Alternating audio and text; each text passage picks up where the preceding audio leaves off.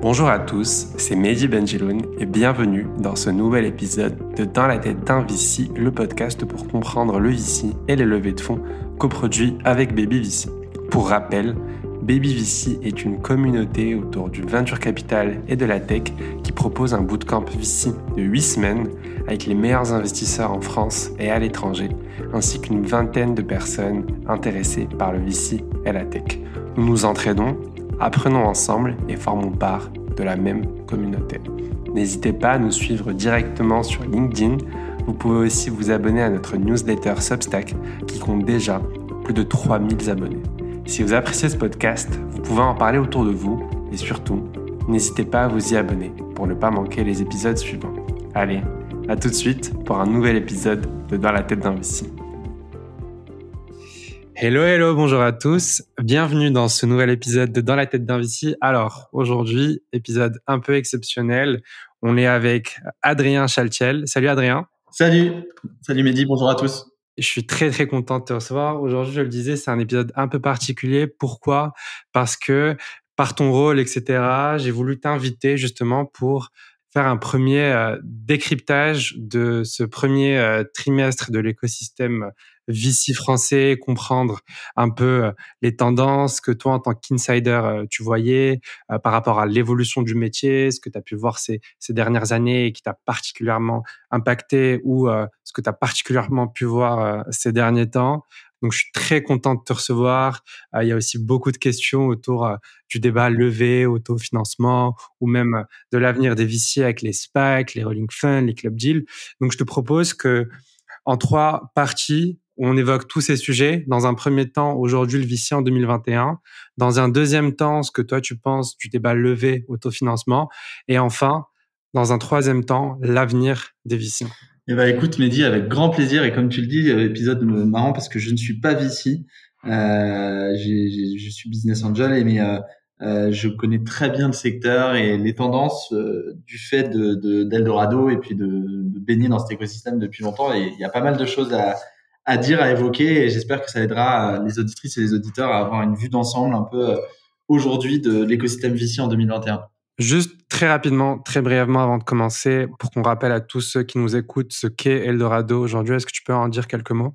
Oui, avec plaisir. Donc Eldorado, c'est une plateforme de financement de l'innovation et des entrepreneurs, même au sens large. En fait, on connecte les entrepreneurs avec toutes les sources de financement qui sont adaptées à leur projet en fonction des différents stades de développement. Euh, et quand on parle de, toutes les sources de financement, on parle des financements bancaires, publics, non dilutifs, BPI, euh, concours, appel à projet, et évidemment les investisseurs en capital, euh, business angel, fonds VC, corporate venture, family office, etc. Super. Et bien donc du coup, en tant que CEO et fondateur de Eldorado, est-ce que tu peux nous raconter un peu euh, ton point de vue sur le VC en 2021, ce que tu as pu... Euh, moi, j'y étais pas avant, hein, je viens de rentrer dans le métier, mais ce que tu as pu voir quant à l'évolution du métier, qu'est-ce qui t'a le plus marqué? Qu'est-ce que tu as pu voir ce trimestre, par exemple, en 2021 qui n'existait pas avant? Est-ce que tu peux en dire un peu plus, s'il te plaît? Avec plaisir. Donc, j'ai la chance de baigner dans cet écosystème en ayant créé Eldorado en 2017 avec, euh, avec mes associés, où on a vécu un peu... Euh, on va dire, pour moi, c'est la deuxième phase d'accélération du venture depuis 2019. Euh, on va dire qu'entre 2015 et 2017, il y a beaucoup de professionnalisation et de nouveaux investisseurs qui sont arrivés sur le marché. On le voit hein, par les chiffres, on va pas euh, dire un peu les choses qu'on voit partout sur l'augmentation des chiffres, etc. Mais on va parler peut-être un peu du premier trimestre. Mais on a une phase d'accélération euh, de tous les chiffres hein, sont au vert dans l'écosystème depuis 2015. La création d'entreprises, le nombre de fonds levés, les montants levés par euh, les, entrepreneurs français, le nombre de nouveaux fonds créés, etc. Donc en fait, on poursuit un peu cette évolution. Euh, depuis 2019, ça s'est accéléré. L'année dernière, malgré le contexte Covid, ça, euh, ça s'est confirmé.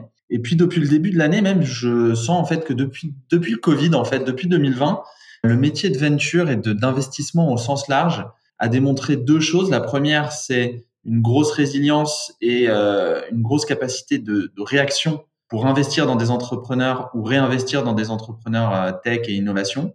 Dans la période Covid, on va dire que je ne pourrais pas donner de stats exactes, mais au moins la moitié des fonds de venture français ont fait des années très performantes l'année dernière en termes de nouveaux deals ou de deals euh, réinvestis. Donc c'est pas du tout, euh, au contraire, ils sont pas du tout ralentis comme au début du Covid en mars, on se disait oulala, là là, attendez, on va attendre. Les fonds, ils ont 5 à 7 ans euh, parfois de durée de vie. Euh, on peut se permettre de pas faire de deal pendant 6 mois, 10 mois. Et en fait, c'est tout l'inverse qui s'est produit. Donc il y a une grande réactivité et intensité du milieu qui s'est fait. Et puis c'est un milieu qui commence à être challengé euh, par d'autres structures et euh, types d'investissements, si on parle des fonds de venture pure. Et en fait, à la fois le venture se solidifie et à la fois il se diversifie avec des nouvelles structures d'investissement euh, qui se créent. On pourra en parler tout à l'heure, hein, mais qui complètent un peu le métier de venture. Donc en gros, nous, on a vécu cette première phase d'accélération et cette deuxième phase d'accélération comme une confirmation du fait que l'écosystème devient de plus professionnel et solidifié. Mmh. Je vois et aussi on voit et moi je le vois bien sûr aussi, l'émergence de nouveaux fonds, de capital risque, européens, donc même pas français, mais aussi même pas européens, donc américains par exemple, qui posent de plus en plus les pieds, en France, ce qui prouve aussi, dans un sens la la maturité encore plus, importante de notre écosystème. Est-ce que tu peux en dire un peu plus? Ouais, exactement. Rien que le premier trimestre, ça s'est euh, vérifié. 40% hein. des deals du premier trimestre 2021 sont faits par des investisseurs étrangers. En gros, on a une confirmation au début 2021 des stats de 2020 et 2019. La première, c'est qu'il y a de plus en plus d'investisseurs étrangers. Et la deuxième, c'est qu'il y a de plus en plus de gros tours d'investissement. Donc, tu vois, euh, il y a 217 levées de fonds depuis le, le début de l'année, là, 2021, contre 206 l'année dernière à la même époque. Euh, et on est déjà à 1,7 milliard contre 1,5 milliard à la même époque l'année dernière. Donc on voit que chaque année, on, prend ces 10 euh, à 20% de croissance sur tous les montants et surtout les répartitions par montant, c'est euh, quand même important qu'on on le voit, hein, il, y a, il, y a, 34 levées qui sont de plus de 10 millions d'euros cette année contre 20 l'année dernière. Donc tu vois, il y a quand même encore une, une, confirmation. Et les investisseurs étrangers, c'est la même chose, ce qui montre bah, l'attractivité de l'écosystème, on va peut-être en parler, mais moi j'aime pas trop comparer les écosystèmes parce que euh, il y a tellement de différences entre les écosystèmes dans leur euh, création, dans leur euh, croissance, etc. La comparaison que moi j'aime bien faire en franchouillard, quoi, c'est de dire que c'est l'écosystème qui grandit le plus vite et qui se professionnalise le plus vite par rapport à tous les autres. Donc en fait, il y a, il y a 4-5 ans, on pouvait critiquer l'écosystème français, tech et innovation et start-up en étant très peu inclusif, euh, très peu euh, réactif sur des grosses levées, très peu ouvert à des investisseurs étrangers en termes d'attrait et d'attractivité des talents, en termes de nombre de licornes, etc. Et en fait, en, depuis 3 à 5 ans, c'est l'écosystème qui a le plus montré une très forte capacité de croissance et encore une fois de professionnalisation globale du, du milieu, ce qui fait qu'il y a beaucoup de fonds étrangers qui voient maintenant les entrepreneurs français comme étant très crédibles pour aller à l'étranger, pour s'internationaliser et pour faire des, euh, leaders technologiques avec euh, des, vraies innovations de rupture. Un autre sujet qui est important, je pense, à mentionner, c'est le conversion rate. C'est le taux de graduation de toutes ces startups seed qui passent à la A, puis de la A qui passent à la B. Est-ce que tu vois que justement ce chasme entre le seed et des late euh, stage commence à diminuer? C'est-à-dire à quel point est-ce que euh, le nombre de startups qui avaient levé en seed commence à encore plus lever en A, encore plus lever en B. Est-ce que tu vois que ça augmente euh, au fur et à mesure des années? Alors ça, c'est euh, quelque chose qui est difficile de dire. En fait, donc c'est le, nous on appelle ça le VC funnel ou le, c'est un milieu qui est syndiqué, donc il y a, y a beaucoup de tours de table successifs, amorçage série A, etc. Et traditionnellement, on avait fait cette étude euh, il y a deux ans et demi, donc euh, début 2019, où on avait pris 220 euh, deal seed pour voir leur, leur avenir. Et en fonction des tours de table, il y en avait 30% qui levaient une série A sur les 220 et 50% qui échouaient. Soit le projet échouait, soit ils échouaient à relever. Et puis le reste, c'était des startups qui ne voulaient pas lever euh, de tour de table suivant. On va le refaire hein, pour euh, voir un peu la, comparaison. On, de ce que je vois et ce que je peux voir, c'est qu'il y a toujours une double complexité d'analyse de ces chiffres. La première, c'est que depuis trois ans euh, seulement, hein, les chiffres des tours de table évoluent. C'est-à-dire qu'un tour de seed il y a trois ans, c'était 500 000, 1 million d'euros. Maintenant, il y a des startups qui lèvent 4 millions en seed. Donc en fait, c'est un peu mélangé. Il y avait des tweets de Boris à, ce sujet qui était assez marrant parce que tout est imbriqué, mélangé. On sait plus si c'est du précis. De Partech, c'est ça? Ouais, de Partech, exactement. il y a même de, j'ai fait mon tour de late série A, euh, donc ça devient un peu un espèce de bourbier en termes de, c'est plus du market, ça devient du marketing plus qu'un outil de métrique et d'analyse. Donc en fait, ça, ça rend difficile de voir quels sont les tours de table. Le deuxième sujet, c'est que c'est très opaque. C'est-à-dire que l'année dernière, on, on, a tous remarqué dans les statistiques euh, d'Eldorado, Avolta, euh, Madines, etc., ICAP, tous, tous les statisticiens, euh, on va dire, du venture et BabyVC, que euh, y avait une difficulté en gros de, de compréhension, enfin il y a une opacité des informations, ce qui fait qu'il y avait une difficulté d'appréciation de savoir est-ce que c'est leur premier tour de table est-ce que c'est un, une composition des tours de table, etc., euh, entre seed et série A? Ce qui fait que l'année dernière, justement, dans les stats, il y avait moins de tours de seed. On a, on, l'analyse globale que la plupart en ont fait, c'est qu'il y a moins de seed, c'est plus difficile le seed. Or, c'est pas du tout vrai. Nous, on voit chez Eldorado, parce qu'on est très spécialiste du seed série A, sur les startups qui cherchent des fonds, qu'il y a même plus de startups qui lèvent et qui veulent lever des seeds. En revanche, il y a moins d'annonces. Et c'est ce qui fait que cette opacité, euh, on attend de faire une série A pour compiler les deux. On fait un prix TTC avec euh, la, subvention BPI et le prêt BPI, et ça nous donne un beau 5, 6, 10 millions.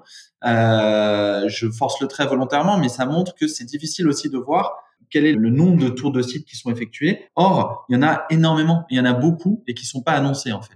Je comprends que c'est difficile du coup de tracer, de voir ce qui est annoncé, pas ce qui est annoncé, et donc du coup de faire des stats et de comprendre un peu l'évolution de l'écosystème.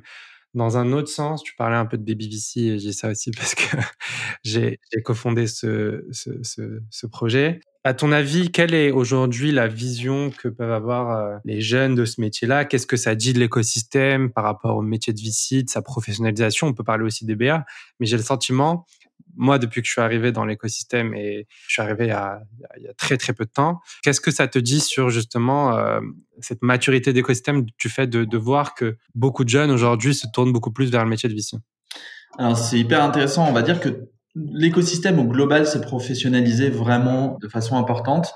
La première, la première tendance, bon, c'est qu'il y a 5 ou 10 ans, c'était un métier de financier, hein, le venture. Il y a eu une vague d'entrepreneurs investisseurs et de fonds d'entrepreneurs à partir de 2015. Il y a des entrepreneurs qui deviennent euh, serial investisseurs, voire des gros BA, des family office, etc., qui se mettent euh, dans, dans l'écosystème.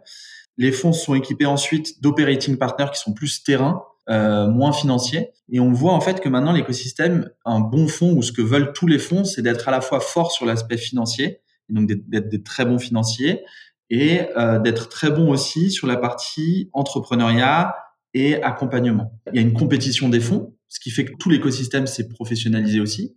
Et il y a des très très bons investissements qui ont été effectués aussi par des business angels. Il y a eu euh, des super coups, on va dire, qui font que l'écosystème a, gagné en lumière et en plus en parallèle en ayant de plus en plus d'entrepreneurs de talent. C'est-à-dire que le, ça s'est professionnalisé aussi du côté des entrepreneurs. Il y a maintenant plus de 300 structures d'accompagnement en France. BPI France qui est super active pour à la fois financer l'amorçage et démocratiser l'entrepreneuriat, mais aussi faire des relais de financement importants chez des deep tech ou des entrepreneurs de rupture, biotechnologie, etc. Fait qu'en fait, comme tu as les deux écosystèmes entrepreneurs et investisseurs qui se tirent vers le haut, avec une professionnalisation, eh bien le métier devient de plus en plus, euh, on va dire, professionnel, tout simplement, avec, pour les, personnes qui nous écoutent et qui veulent rentrer dans ce milieu, un niveau d'exigence qui est supérieur. Euh, c'est-à-dire qu'il y a beaucoup d'appelés pour peu d'élus dans démarrer une aventure en venture. Lever un fonds, créer un fonds, ça nécessite d'avoir déjà un track record. C'est un peu le, euh, comme en entretien d'embauche hein, que vous connaissez, euh, je pense tous, c'est on vous demande de l'expérience alors que vous euh, cherchez justement une première expérience. Et c'est un peu pareil dans le venture aujourd'hui, c'est qu'on demande. Ouais, tu connais. Euh, on, on, demande à la fois d'avoir, bah, ok, je veux bien que tu rentres dans notre fonds ou en junior VC, mais c'est quoi ton track record? Qu'est-ce que tu as fait? Donc le conseil que je donnerais, peut-être, et c'est le cas des, des, personnes que vous avez chez BabyVC ou ailleurs, c'est quand, quand, on veut faire du venture, faut pas se contenter d'avoir une école, une fac, un master et s'y connaître dans l'écosystème startup. Faut montrer une certaine capacité d'avoir voulu créer des initiatives autour de l'investissement et de l'entrepreneuriat pour montrer une patte supplémentaire parce que euh, c'est encore une fois un écosystème où maintenant on peut pas y aller pour se former. Maintenant, les, les VC, quand ils recrutent même des juniors, ils attendent une, très forte euh, appétence opérationnelle à analyser des entrepreneurs, à avoir des bonnes idées, à sentir le, vent. Et ça se fait pas que en ayant 20 ans d'expérience. Donc, euh, cette professionnalisation, elle, touche tout le monde. je suis carrément d'accord. Et toi aussi, euh, en tant qu'insider, tu as pu voir un peu la performance des fonds ces dernières années, les dynamiques des réputations, etc. Aujourd'hui, c'est quoi un peu l'état de, tout ça euh, en France ou en Europe, etc. Quelles sont les, les bonnes choses que tu vois, les moins bonnes choses, sans forcément les citer, etc. Alors j'ai hâte de voir ces trois prochaines années. Franchement, on va vivre, à mon avis, trois, les trois plus grandes années. il y a eu les 30 glorieuses. Je pense qu'on va vivre les trois glorieuses euh, du venture. Euh, je pense parce que il y a énormément de fonds qui ont encore de, des capacités d'investissement ou de réinvestissement. Et il y a, on va dire, une trentaine de top fonds qui ont investi à des valos certes importantes, mais dans des boîtes qui ont des très grosses opportunités de revente ou de croissance à l'international, donc les euh, futures licornes. Alors tu peux les retrouver euh, Next 120, Next 40, etc. Enfin tous les tous les classements qui existent. Toutes ces boîtes sont euh, quasiment backées. Et mathématiquement, derrière, il y a des fonds qui ont pris des tours de table assez tôt. Les meilleurs fonds, les fonds les plus performants seront ceux, je pense, hein, c'est mon, mon humble avis, et, et même plus tard, qui réussissent à faire du seed à la série C, en gros. Les fonds qui font que du late stage peuvent être très important aussi, mais je pense que le meilleur play quand on fait un fonds de venture en France depuis 2018 jusqu'à 2023, si on, essaie de grossir, c'est de pouvoir investir dès le premier tour et de réinvestir. Les, fonds qui vont performer. Ça pose une question sur la taille du fonds quand même, parce que de, pour pouvoir euh, avoir euh, des capacités en C, de follow-up en A et ensuite en B, ça demande une taille assez consistante euh, de fonds et donc avoir des capacités de, de lever auprès des investisseurs institutionnels ou même d'autres LP, etc., qui sont assez importantes. Je me demande si, euh, moi, j'y connais pas grand chose, plus que ça, je suis pas général partner, mais je me demande à quel point l'écosystème français est, prêt justement pour avoir des poches aussi grandes que ça qui vont dans un fond du CID à la, série B. Ouais, alors c'est clair, il y en a, il y en a, ça se compte hein, sur les doigts d'une main ou deux mains peut-être. Euh, on va dire demain pour être encore plus optimiste, mais euh, on peut se dire que c'est un écosystème qui, qui, va vers ça. Quand on voit Singular qui vient de lever un fonds, je crois que c'est 225 millions. Bon, alors c'est un peu triché parce que Jérémy et, Rafi ont une super expérience et un gros track, mais quand même, euh, faut se lever son premier fonds au, plus de 200 millions et faut euh, assumer le fait de faire du seed, du seed important en plus, euh, sur des sommes assez importantes et euh, jusqu'à la série B. Et donc il y en a de plus en plus. Euh, il y a Brega, Ring, rien qu'en début d'année, euh, Brega, Ring, il y a 2050 qui est en train de lever. il y a Ventec avec Alliance for Impact, etc. Sur différents types de fonds qui s'annoncent comme étant des fonds de la, du seed à la, à la série B.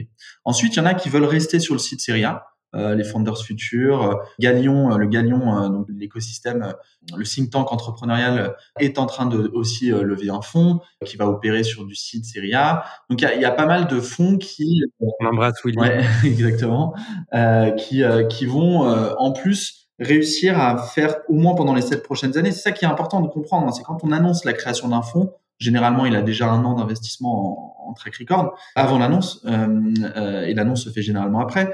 Mais il a six ans de durée de vie. Donc en fait, on ne peut que applaudir des deux mains quand il y a plein d'initiatives d'investissement et pas que des fonds, hein, parce qu'on en parlait au tout début, mais les fonds sont aidés aussi par les clubs deals, les clubs d'investissement, les SPAC, les rolling funds, etc. Il y a plein de dans l'écosystème du venture de, structures qui vont euh, permettre de renforcer l'investissement dans le site Syria. Et donc, je pense que dans les trois prochaines années, on va avoir des superbes performances de fonds qui vont augmenter le niveau moyen du taux de rendement. Ce qui fait que, bah, au global, euh, on, va pouvoir analyser euh, des vraies performances financières dans le venture comme jamais on en a, on en a vu par le passé. Je vois l'écosystème des fonds VC français. Bien sûr, dis-moi si je me trompe, mais j'ai aussi le sentiment qu'il y a encore une grosse majorité de fonds français qui investissent uniquement qu'en France et que euh, une petite poignée investie quand même en Europe. Est-ce que tu penses que justement, pour euh, avoir une, euh, une, capacité à être encore plus mature et avoir des ambitions qui sont encore plus grandes, d'autres euh, fonds doivent viser plus loin que la France? Le corollaire à ça, c'est que je vois qu'il y a des fonds, par exemple, comme on n'en a pas encore parlé, mais bien sûr le nouveau fonds de Pia et, Jean New Wave qui euh, regarde le site en Europe directement. Il y a aussi un truc qui s'est passé cette semaine et qu'on n'en a pas encore parlé, mais c'est, je pense, le tour de site le plus important qui a, qui a eu lieu avec Sunday, des fondateurs de Big Mama, un tour à 20 millions avec une valeur post-money à 140, ce qui est complètement ouf pour cet écosystème. Euh, qu'est-ce que tu en penses? Ouais, c'est euh, bon. On va dire que ça, c'est pour parler du dernier, de la dernière levée. On, on le savait que c'était entre dans, dans la com qu'il y avait déjà ça qui se préparait c'est assez spécifique. Hein. Euh, bon, il y a c'est euh, Big Mama, euh, Xavier Niel. Euh, derrière, il y a des investisseurs comme Olivier Bertrand, etc. Et une solution qu'ils connaissent parfaitement, puisque c'est une chaîne de restauration qui est très start-up déjà dans l'âme. Big Mama, c'est ça reste, ça se compte encore une fois, ça aussi sur les doigts d'une main, un super tour. Mais tant mieux quoi, qu'on éclate les records du plus gros tour de site, du plus gros tour de série A, série B, etc parce que c'est plus on tire l'écosystème vers le haut, plus le, niveau d'exigence et le bas va aussi se professionnaliser et les attentes même des business angels en seed euh, vont être encore plus importantes. Donc ça, ça c'est super. Après, pour revenir sur ton premier point, c'est très complexe comme question parce que il y a à la fois la question du protectionnisme, donc beaucoup de il y a un débat. Hein. Euh, est-ce que des fonds d'investissement, euh, un fonds qui fait un late stage, parce qu'on n'a pas assez d'investisseurs late stage en France, un fonds étranger qui prend le lead sur un tour français, euh, enfin un tour de start-up française, est un problème ou pas? Personnellement, j'ai tendance à dire que non. Ou alors, euh, il faut créer des fonds late stage en France si c'est un problème. Donc, dans ce cas-là, on se retourne du côté de BPI France, de euh, des institutionnels, des assureurs, des mutuelles, des banquiers qui peuvent investir des sommes beaucoup plus importantes dans le venture. On voit, par exemple, Ardian la semaine dernière qui a levé le plus gros fonds de LBO. Pourquoi pas Qu'est-ce qu'on attend pour avoir un fonds d'un milliard en France? C'est en préparation, euh, mais euh, c'est pas encore le cas. On est quand même en, avril, là, quand on enregistre en avril 2021. Euh, donc, ouais, il y a ce côté déjà débat des investisseurs étrangers qui prennent des late stage en France. Et maintenant, tu poses aussi le côté débat protectionniste aussi des investisseurs français, enfin des, des structures VC français qui investiraient pas assez en Europe et à l'international. Là aussi, il y a du pour et du contre. Certains diraient, euh, bah, il y a déjà tellement forte à faire en France, il y a déjà tellement de très bons entrepreneurs. Et d'autres, et moi je suis plutôt de la, de la vie aussi, hein, on est dans un monde globalisé, même si le Covid a fermé les frontières et que euh, il est plus difficile de faire du business euh, qu'avant dans, euh, dans des pays étrangers dans ces conditions. Mais les, la vocation d'une entreprise, quand elle est backée par des fonds, est de toucher un maximum de monde dans son business et de, de, de donc naturellement, elle doit être internationale. Donc naturellement, un fonds d'investissement doit penser international. Un fonds d'investissement qui pense franco-français, c'est comme un entrepreneur qui pense franco-français en fait. C'est qui se limite à euh, dans ses performances et sa croissance. Et rappelons-le, hein, les, fonds d'investissement ont un business model et ils n'ont pas que la France comme terrain de jeu pour investir. Donc je pense qu'il euh, y a une question aussi de, de performance par rapport à, au LP, euh, parce que souvent les choix, les décisions d'investissement, c'est assez peu dit, hein, même dans les podcasts euh, que j'écoute beaucoup euh, dans la tête mmh. mais les, les investisseurs ventures, sont, on ne le dit pas assez, sont beaucoup guidés par les relations avec leur LP. Le conseil que je donne aux entrepreneurs, c'est quand vous voyez un fonds d'investissement, demandez-vous qui est ce fonds d'investissement, mais demandez-vous surtout qui sont ces investisseurs. C'est hyper important pour comprendre la logique et les, les valeurs que transmet ce fonds dans, dans son investissement. Et donc souvent, les fonds d'investissement dans leur choix d'investissement étranger sont euh, réfléchis avec les LP. Moi, mon, ma tendance, je t'ai répondu à ma question, la question c'est de dire un fonds naturellement doit penser euh, global pour avoir des performances les plus optimisées. Ah, je suis complètement d'accord et, parfois même on est, les, fonds de capital risque sont réduits même dans leur contrat avec les LP à investir euh, que forcément en France ou ils ne peuvent même pas investir dans ce qui est dans ce qui est signé dans dans des startups étrangères. Il y a beaucoup de clauses, il y a beaucoup de règles, etc. Donc, euh, mais mais j'espère bien que de plus en plus de, de startups, euh, de, pardon, de fonds d'investissement français investiront euh, de plus en plus à l'étranger. Il y a des belles boîtes qui se créent un peu partout et c'est dommage de se réfreindre à, à, des frontières physiques ou parfois aussi de langue ou autre chose. Mais en tout cas, l'Europe est un beau vivier de, de startups.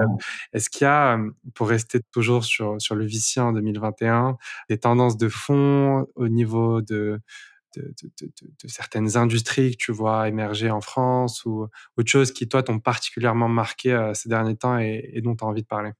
Ouais, avec plaisir. Il y a bon déjà euh, beaucoup de fonds spécialisés qui se créent, beaucoup plus de fonds. Il y a deux tendances. En fait, c'est que la, tendance à la spécialisation dans l'écosystème, elle, elle se veut pour faire émerger des secteurs qui sont porteurs.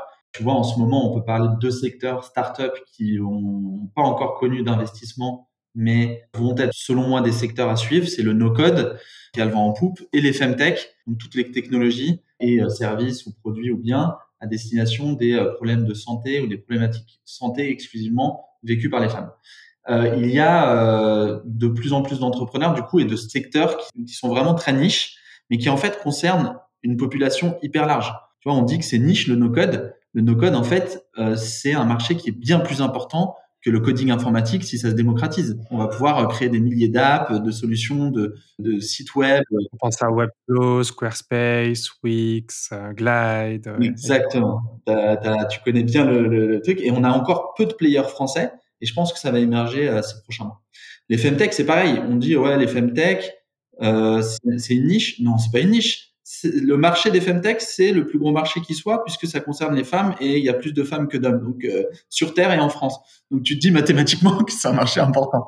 Euh, et, du coup, euh, euh les, problématiques qui sont par euh, cet écosystème femtech, qui sont réglées par ces femtech, forcément vont toucher énormément de potentiels clients, euh, users, etc. Donc c'est des secteurs à suivre et on voit que dans la spécialisation, il y a ça. Évidemment, il y a le secteur, je peux même pas penser qu'on parle d'un secteur, c'est l'impact investing. On en voit, euh, je sais pas, je peux citer euh, Founders Future qui vient de, de, de lever un fonds ou, euh, ou Alliance for Impact. Il y a 2050, le fonds de Marie Eklund qui est en cours de préparation avec euh, Olivier Mathieu en plus. Donc c'est un, un, binôme super intéressant à suivre où on voit qu'ils vont avoir une dynamique même plus qu'impact. C'est vraiment euh, le monde en 2050. Il n'aura rien à voir avec celui d'aujourd'hui. Ils essayent de voir quelles sont les entreprises qui vont être des players dans ce, cet, cet avenir-là. L'impact, c'est devenu même pas un secteur ou un domaine de l'impact investing, c'est devenu même un prérequis dans tous les autres fonds. Euh, voilà, il n'y a pas un deck de start-up que je vois sans euh, l'impact social, sociétal, environnemental qu'il a. Donc ça, c'est euh, c'est quelque chose qui a beaucoup le vent en poupe. Et puis dernière chose que moi j'aimerais voir, en plus en France, c'est beaucoup plus de fonds diversité. Aux US, tu as des euh, Harlem Venture, euh, des Backstage. Tu veux dire quoi exactement par fonds de diversité alors, c'est des fonds qui vont euh, funding de, de, minorities, comme disent les, les, Américains. C'est euh, euh, donner du, de, de, l'apport en capital à des minorités sous-représentées dans la tech. Donc évidemment en France on a euh, Sista ou toutes les euh, promotions de l'entrepreneuriat féminin. Parenthèse, euh, l'entrepreneuriat féminin ce n'est pas une minorité puisque les femmes ne sont pas une minorité, au contraire c'est une majorité, mais c'est sous-représenté. Et en revanche il y a des initiatives aussi en France pour la diversité dont euh, personnes issues de l'immigration, des quartiers défavorisés, des régions tout simplement. 71% euh, des, des, investissements l'année dernière étaient en région parisienne. Donc on voit que euh, funding de minorities, c'est rendre un écosystème encore plus divers, donc plus fort. Et il n'y a pas de fonds aujourd'hui qui ont une thèse disant nous on veut investir dans les minorités, on veut investir que dans les femmes, on veut investir que dans les personnes issues de quartiers défavorisés ou de personnes issues de l'immigration, etc., première génération ou autre. Est-ce que ça, dans les écosystèmes un peu plus matures comme euh, le UK ou les Nordics ou l'Allemagne en Europe, il y a des fonds qui sont comme ça qui existent? Ouais, clairement, euh, aux US, c'est euh, donc euh, la, la, la, discrimination positive aux US est totalement différente en France. Donc les initiatives se font beaucoup plus naturellement. Et je dis pas qu'il faut copier ce qui se fait aux US ou ce qui se fait en Angleterre, mais il y a des choses qui sont très intéressantes. Il y a une fille qui s'appelle Arlan de Backstage. Il lève même des fonds en crowd equity. Donc en fait, il lève des fonds de 5 ou 10 millions pour investir que dans des femmes noires, par exemple. Donc ça, c'est la thèse de Backstage, euh, fondatrice. Et il le lève sous un format euh, crowd equity for VC, donc c'est encore doublement intéressant. Donc en fait, euh, voilà, cette, cette, segmentation et ces nouveaux fonds en fonction de l'investissement dans des minorités permettra, je pense, d'avoir un écosystème encore plus divers, mais dans l'action, parce que les initiatives de favoriser l'entrepreneuriat, d'accompagner les entrepreneurs sont formidables déjà, et il faut les saluer. Mais malheureusement, on vit dans un monde où euh, le capital est roi. Donc, euh, il faut amener du capital vers ces entrepreneurs pour qu'ils se développent. La médiatisation ne suffit pas. Dans, dans le même sens, moi, je regarde beaucoup les deals euh, chaque semaine. Je, scrute un peu tout ce qui se fait, que ce soit en France, en Europe ou dans le monde. Il y a une tendance de fond que j'ai remarqué, et c'est les startups qui ont une cible démographique particulière. Donc, ça va être la santé pour euh, les personnes de couleur ou la banque pour les migrants. Et ça, j'ai l'impression que c'est un peu la nouvelle catégorie de start-up qui est en train d'émerger un peu dans le monde. Et je trouve ça intéressant de voir à quel point euh, on est en train bundle. Par exemple, pour la banque, euh, avant Revolut, enfin, Revolut, c'est simplement une néobanque. Maintenant, on a la néobanque pour les personnes LGBT, la néobanque pour les migrants. J'en parle parce que je trouve juste que c'est une trend assez intéressante. Ouais, je ne sais pas si ces startups, je suis complètement d'accord avec toi que c'est une trend, qu'elle est hyper intéressante, mais je ne sais pas si la vocation quand même d'une startup, in fine, ou d'une entreprise, c'est quand même de toucher son marché, mais de pouvoir l'élargir, surtout quand il y a du venture derrière qui arrive et de montrer une capacité d'élargir. Alors c'est, je pense, un prérequis aujourd'hui de se concentrer sur une niche et, euh, de bien l'accomplir pour commencer à, à, se développer. Mais c'est vrai qu'il y, y, a beaucoup de solutions, comme tu dis, qui sont maintenant vraiment marketées dès le départ comme étant euh, une niche. Ou card pour les enfants, par exemple. Exactement, exactement. À voir ce que ça donne. Ouais. Euh, super.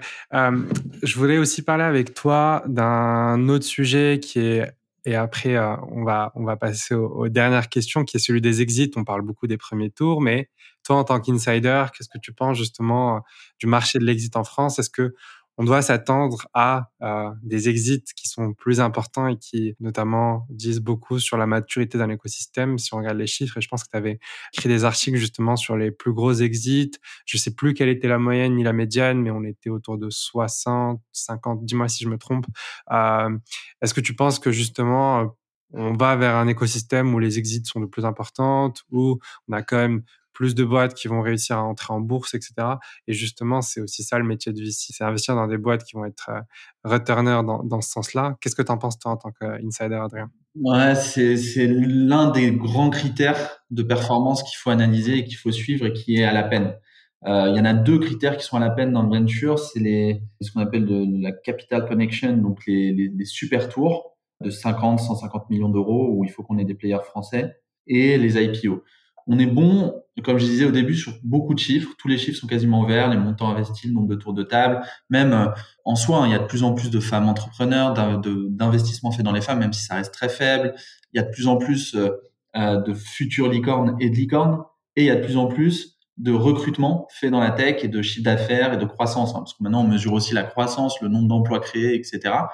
Et la dynamisation. Le problème, c'est qu'il y a un plafond de verre et un vrai challenge euh, d'IPO qui existe maintenant depuis, euh, et puis même d'exit, hein, d'IPO et d'exit, qui, qui a un vrai problème, euh, on va dire, systémique en France et qui est pas encore résolu. En vrai, si on en parle aujourd'hui, là, j'ai pas plus de, de, Alors, il y a plus d'exits que l'année dernière, hein, comme tu disais dans les stats.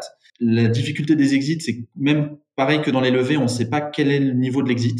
On sait qu'il y a des très, belles, très beaux exits quand ils sont annoncés. On ne sait pas ce que c'est que les autres deals de, M&A. Est-ce que c'est à la casse? Est-ce que c'est du build-up?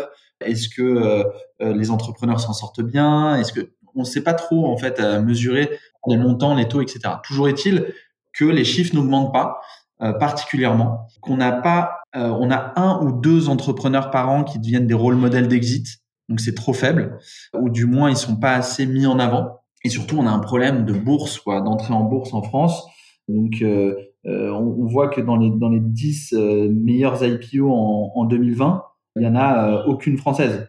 Donc, c'est, on est encore très à la traîne sur cet écosystème-là. Il y a deux initiatives du gouvernement qui visent à faire améliorer ça et à attirer l'écosystème. La première, c'est de favoriser la création d'un ou plusieurs super fonds. Donc, super fonds, plus de 500 millions de levées on va dire. Et euh, la deuxième, c'est tout un livre blanc qui est en train d'être mis en place par les équipes de, de Cédrico sur le challenge IPO des startups françaises sur l'accélération de cotation en France et en Europe. Mais dans le débat, il y a beaucoup d'entrepreneurs et de personnes dans l'écosystème qui disent que c'est même pas ça le problème, c'est euh, il faut pas rentrer en, en cotation européenne, il faut même rentrer directement sur un marché chinois ou américain. Et du coup, il y a encore trop de débats pour savoir quel est le meilleur avenir c'est sûr qu'on peut pas se comparer aux US. Tu es une startup aux US, tu, tu sais que tu as euh, le Nasdaq en ligne de mire. Tu es une startup française en ligne de mire d'introduction en bourse et de, rendre public ton entreprise. Tu sais pas encore trop comment t'en sortir. Tu as les, les histoires, euh, belles histoires françaises qui sont au Nasdaq